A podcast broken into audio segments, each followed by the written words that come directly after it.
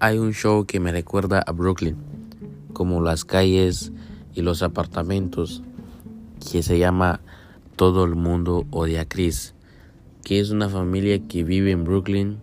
El personaje principal que estudia en una escuela donde él es el único niño negro y casi todos los niños blancos lo odian, pero tiene un amigo blanco y él es inteligente.